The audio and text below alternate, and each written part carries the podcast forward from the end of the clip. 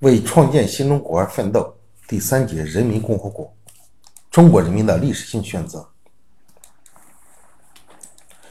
一九四八年秋，人民解放军开始同国民党军队的战略决战，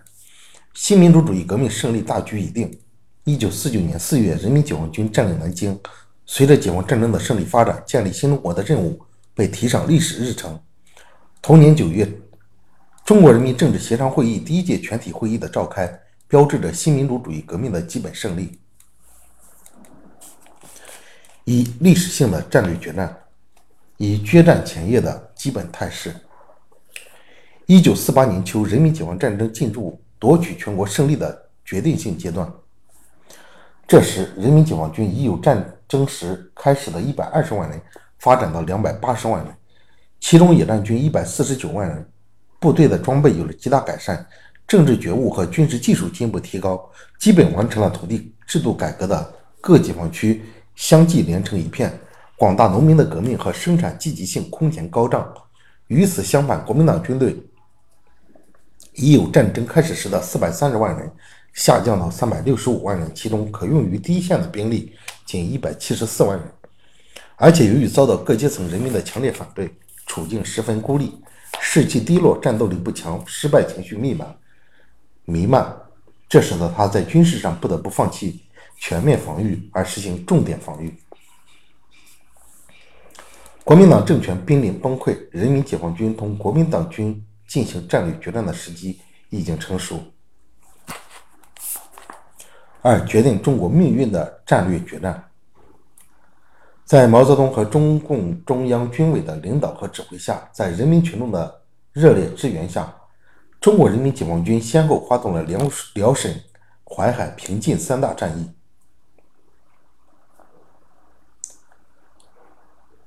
辽沈战役自1948年9月12日，1948年9月12日开始至11月2日结束。东北野战军主力70万人在林彪、罗荣桓的领导下，共歼敌47.2万人。辽沈战役的时间是。一九四八年九月十二日至十一月二日结束。淮海战役自一十一一九四八年十一月六日开始，至一九四九年一月十日结束。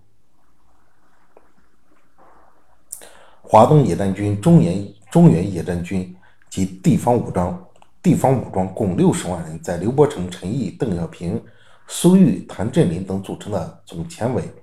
邓小平为书记的领导下。共歼敌五十五点五万人。平晋战役自一九四八年十一月二十九日至一九四九年一月三十一日结束。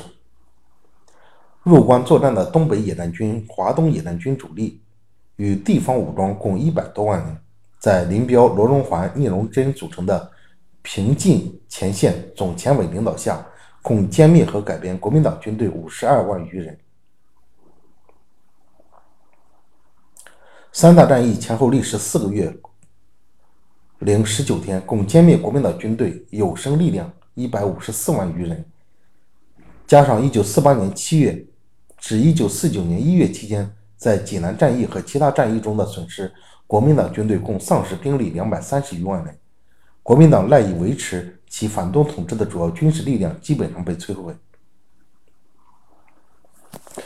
时间：辽沈战役是一九四八年九月到十一月，淮海战役是一九四八年十一月到一九四九年一月，平晋战役是一九四八年十一月到一九四九年一月三十一日。三大战役，平津战役跟淮海战役开始的时间都是在十一月份，结束的时间都是在一九四九年的一月份。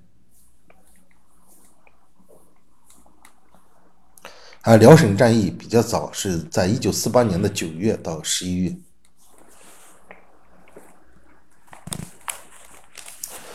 二、南京政府，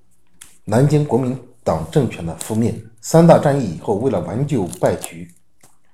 一九四九年元旦，蒋介石发表求和声明，企图借和平谈判争取喘息时间，布置长江防线，以便卷土重来。毛泽东和中共中央及时揭露了蒋介石的阴谋。一九四八年十二月三十日，一九四八年十二月三十日，毛泽东在为新华社写的《一九四九年新年贺词》将“革命进行到底”一文指出，必须将革命进行到底，用革命的方法坚决、彻底、干净、全部消灭一切反动势力，在全国范围内推翻国民党的反动统治，建立无产阶级领导的、以工农联盟为主体的。人民民主专政的共和国。但是，为了迅速结束战争，一九四九年一月十四日，中国共产党提出了与蒋介石的和平阴谋针锋相对的和平谈判八项条件。一月二十一日，蒋介石宣布隐退，由李宗仁代理总统职务。四月一日起，国共双方代表以中共所提八项条件为基础，在北平进行谈判。四月二十日，国民党政府电令其和谈代表拒绝在中共提出的国内和平协定上签字，和谈破裂。一九四九年四月二十一日，毛泽东、朱德发布向全国进军的命令。中国人民解放军发起渡江战役，第二、第三野战军在东起江阴，西至湖口，长达一千多公里的战线上。强渡长江天险，一举摧毁了国民党苦心经营三个半月的长江防线。四月二十三日，人民解放军占领南京，延续了二十二年的国民党反动统治宣告覆灭。随后，解放军第一、第二、第三、第四野战军所部各路大军继续向中南、西北、西南各省举行胜利的大进军。分别以战斗方式或和平方式迅速解决残余敌人，解放广大国土国土。国民党统治集团从大陆逃往台湾省，至一九四九年底，中国人民解放军解放了除西藏以外的全部中国大陆。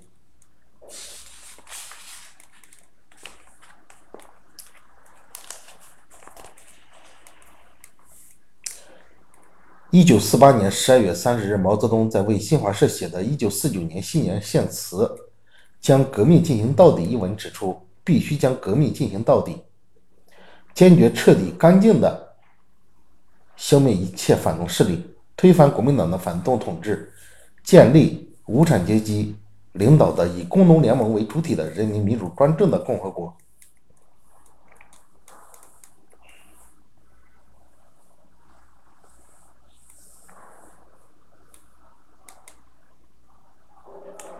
四九年四月二十一日，毛泽东、朱德发表向全国进军的命令，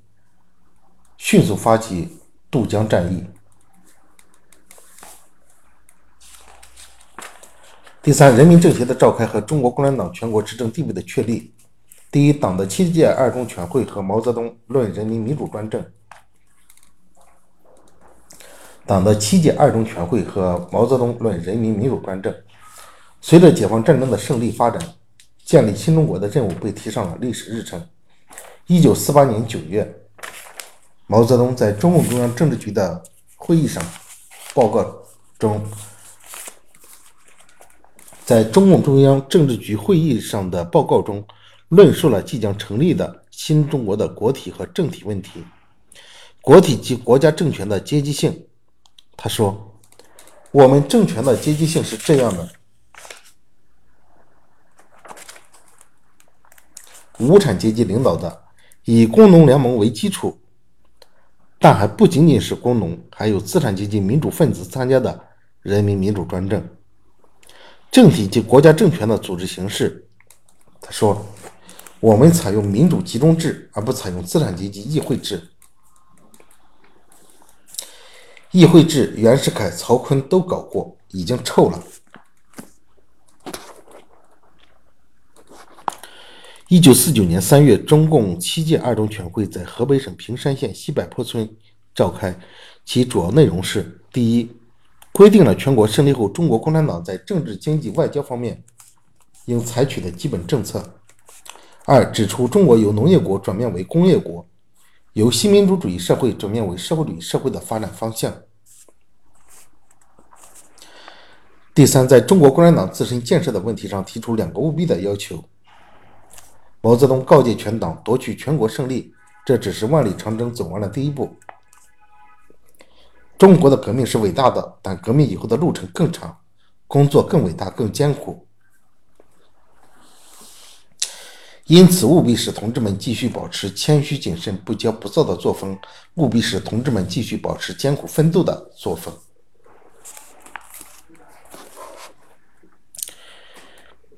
七届二中全会是在一九四九年三月份，在河北省平山县西柏坡村召开，主要有三项内容：一是规定了胜利后在政治、经济、外交方面采取的基本政策；二指出由中国指出中国由农业国转变为工业国，由新民主主义社会转变为社会主义社会的发展方向。第三是在中国共产党自身建设的问题上提出两个务必：务必使同志们保持谦虚谨慎、不骄不躁的作风；务必使同志们继续保持艰苦奋斗的作风。两个务必，两个务必是什么呢？谦虚谨慎、不骄不躁的作风，再一个是艰苦奋斗的作风。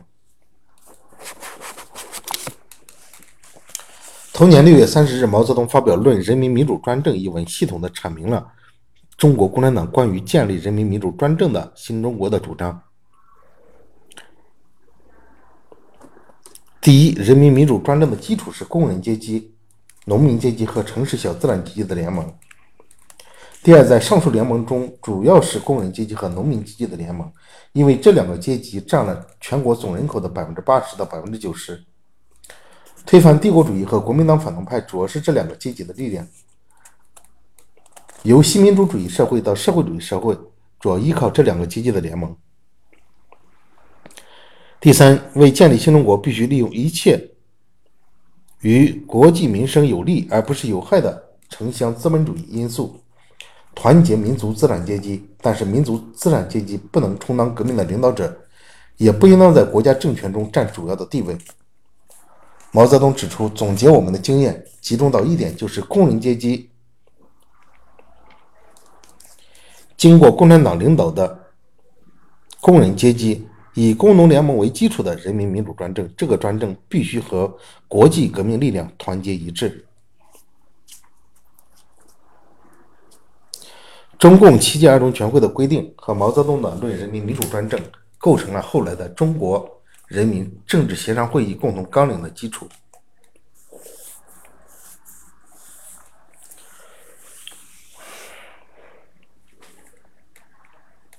七届二中全会在河北省平山县召开，主要内容是三点：第一点是规定了胜利后的基本政策，共产党在政治、经济、外交方面应当采取的基本政策；第二，指出中国应该由农业国转变为工业国，由新民主主义社会转变为社会主义社会的发展方向，指明了发展方向。第一，指明了基本政策；二，指明了发展方向。第三是在中国共产党自身的建设问题上，提出了两个务必的要求：务必保持谦虚谨慎、不骄不躁的作风；务必使同志们继续保持艰苦奋斗的作风。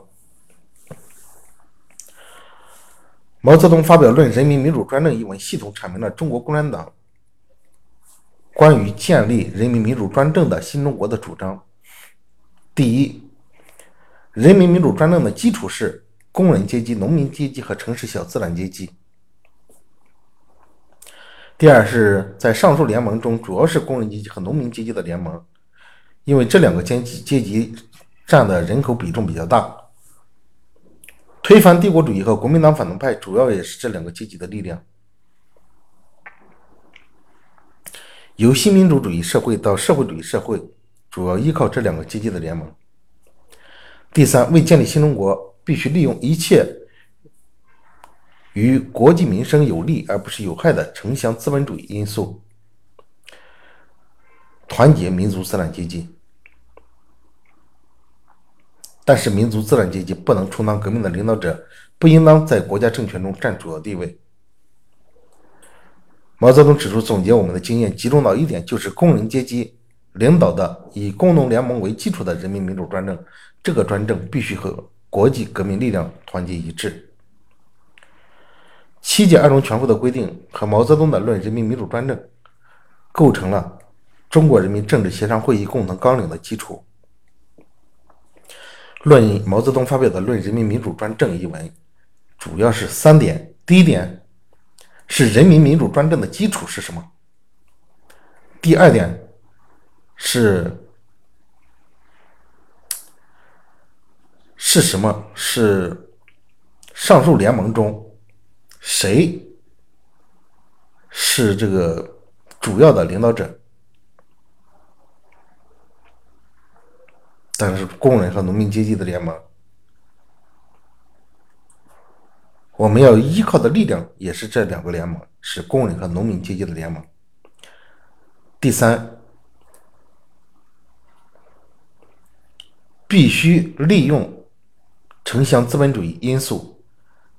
与民生有利的而不是有害的城乡民族资本主义因素。为建立新中国，必须利用民族资本主义，与民生有利而不是有害的城乡资本主义因素。团结民族资产阶级。第三，必须团结民族资产阶级。但是呢，民族资产阶级不能充当革命的领导者，也不应当在国家政权中占有主要的地位。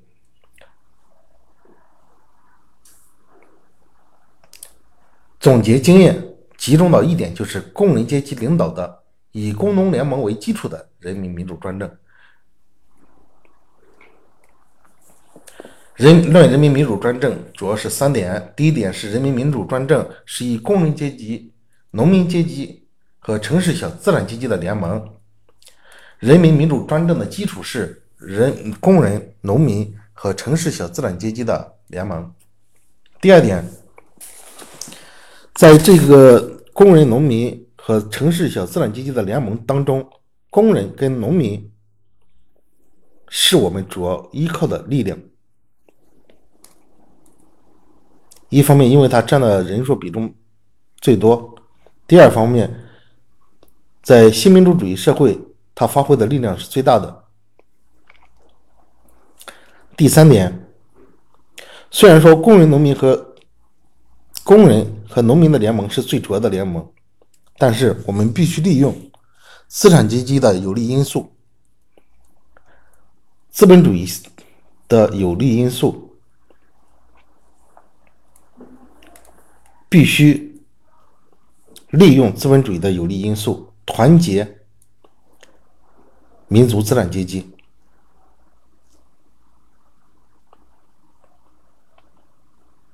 团结民族资产阶级。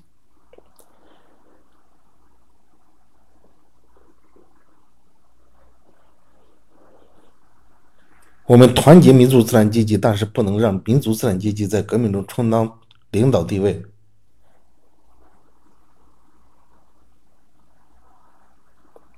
也不应当在国家政权中占有最主要的地位，这就是人民民主专政的性质。总结我们的经验，就是工人阶级领导的以工农联盟为基础的人民民主专政，构成了后来的中国人民政治协商会议的基础，政治协商会议共同纲领的基础。二、人民政协会议的召开及中国共产党全国执政地位的确立。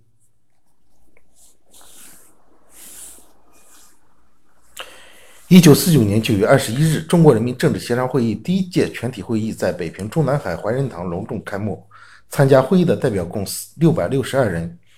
新政协筹备会主任、中共中央主席毛泽东在开幕词中向全世界庄严地宣告：“我们的工作将写在人类的历史上，它将表明占人类总数四分之一的中国人从此站立起来了。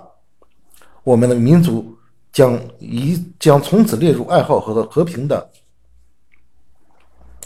爱好和平自由的世界大家庭，以勇敢而勤劳的姿态工作着，创造自己的文明和幸福，同时也促进世界的和平和自由。”我们的民族将再也不是一个被人侮辱的民族了。我们已经站起来了。会。议一致同意以新民主主义及人民民主主义为中华人民共和国的政治基础，并通过了中国人民政治协商会议共同纲领。其主要内容是：第一，关于新中国的国体和政体。共同纲领规定，中华人民共和国为新民主主义及人民民主主义的国家，实行新民主主义及人民民主主义的国家，实行工人阶级领导的以工农联盟为基础的团结各民主阶层和国内各民族的人民民主专政。共同纲领规定，中华人民共和国为新民主主义及人民民主主义的国家。实行工人阶级领导的、以工农联盟为基础的、团结各民主阶层和国内各民族的人民民主专政。中华人民共和国的国家政权属于人民，人民行使国家政权的机关为各级人民代表大会和各级人民政府。各级政权机关一律实行民主集中制。第二，关于新中国的基本民族政策，共同纲领规定，中华人民共和国境内各民族一律平等，各少数民族居住的地区应实行民族区域自治，各少数民族均有发展其语言文字、保持或改革其风俗习惯及宗教信仰的自由。人民政府应帮助各少数民族的人民大众发展其政治、经济、文化、教育的建设事业。使中华人民共和国成为各民族友爱合作的大家庭。第三，关于新中国的经济工作方针，共同纲领规定，以公私兼顾、劳资两利、城乡互助、内外交流的政策，达到发展生产、繁荣经济之目的。国家应调剂国营经济、个体经济、私人资本主义经济等，使各种社会经济成分在国营经济领导之下分工合作，各得其所，以促进整个社会经济的发展。四、关于新新中国的外交工作原则，共同纲领规定，保障各国独立，保障本国独立自由和领土主权的完整，维护国际的持久和平和各国人民之间的友好合作。反对帝国主义的侵略政策和战争政策，在当时的情况下，共同纲领起着临时宪法的作用。其中关于新中国的国体和政体的规定，是共同纲领最基本、最核心的内容。其他各项内容都是服从和服务于它，并体现它的。这项规定也从法律上正式确立了中国共产党在全国的执政地位。因为中国工人阶级对国家的领导，主要是通过他的先锋队——中国共产党的领导来实现的。会议通过了《中国人民政治、中国人民中央政府组织法》，一致选举毛泽东为中央人民政府主席，朱德、刘少奇、宋庆龄、李济深、张澜、高岗为副主席，陈毅等五十六人为中央人民政府委员。中央人民政府委员，随后中央人民政府委员会任命周恩来为政务院总理兼外交部长。会议还选举了中国人民政治协商会议全国委员会，通过了若干建立新中国的其他具体决定。九月三十日，会议通过了宣言，宣布中华人民共和国现已宣告成立，中国人民业已有了自己的中央政府。同日，中国人民政治协商会议第一届全体会议闭幕，创建中华人民共和国的筹备工作顺利完成。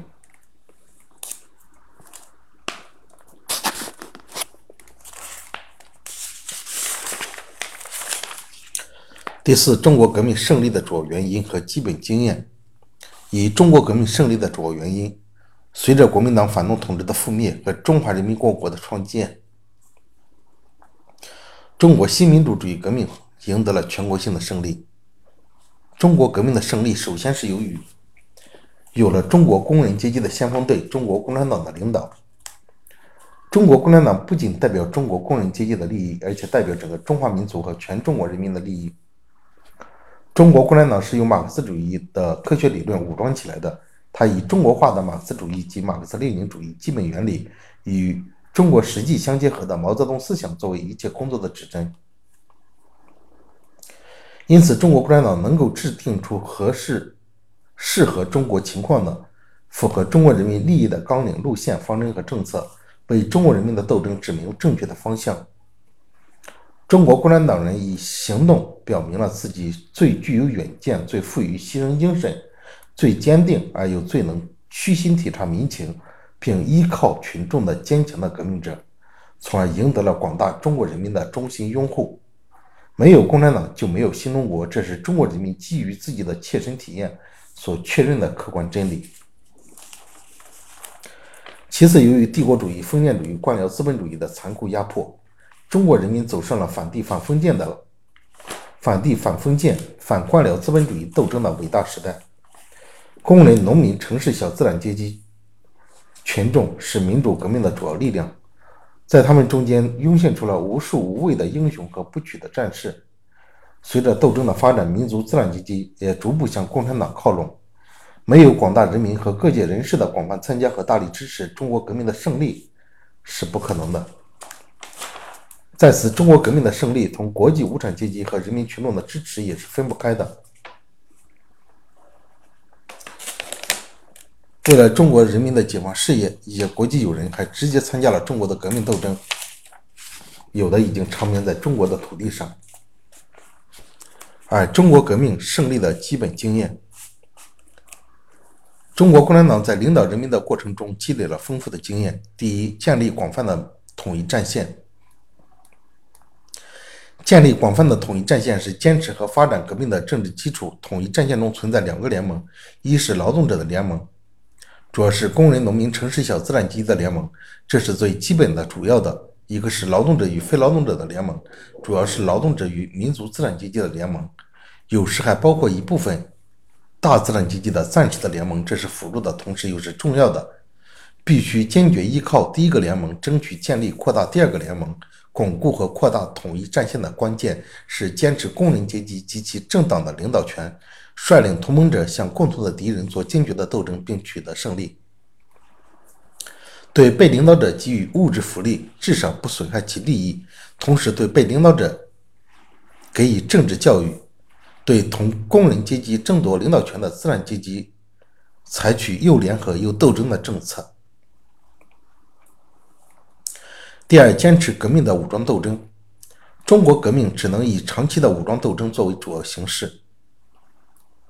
离开了武装斗争，就没有了共产党的地位，就不能完成任何革命任务。中国的武装斗争实质上是工人阶级领导的农民战争。中国的武装斗争实质上是工人阶级领导的农民战争。中国共产党必须深入农村，发动和武装农民，在农村建立革命根据地，以农村包围城市，才能逐步争取革命的胜利。为了坚持和发展中国革命，必须建立一支在工人阶级领导下、具有严格纪律的、同人民群众保持密切联系的新型人民军队。没有一支人民的军队。便没有人民的一切。这支军队必须实行一系列具有中国特色的人民战争的战略战术。第三，加强共产党自身建设。在工人阶级人数很少而战斗力很强，农民和其他小资产阶级占人口大多数的中国，建设一个工人阶级先锋队的党是极其艰巨的任务。毛泽东的建党学说成功的解决了这个难题。中国共产党的建设是密切联系着党的政治路线进行的，是密切联系着党的政治路线进行的，注重在端正思想路线的基础上，制定和贯彻执行党的正确的政治路线。首先是着重党的思想建设，用工人阶级思想克服资产阶级、小资产阶级思想。培育和发扬理论与实际相结合，密切联系群众和自我批评的作风，在党内斗争中实行惩前毖后、治病救人的方针，并创创造了在全党通过批评与自我批评进行马克思主义思想教育的整风形式等。中国共产党在长期的斗争实践中，把自己锻炼成了一个有纪律、有马克思主义列宁武装理论武装的、采取自我批评方法的联系人民群众的党，成为了掌握统一战线和武装斗争这两个武器以实行对敌冲锋陷阵的英勇战士，成为了全国各族人民拥戴的领导核心。人民民主专政的新中国的创建，标志着近代以来中国面临的争取民族独立。人民解放这两个历史任务的基本完成，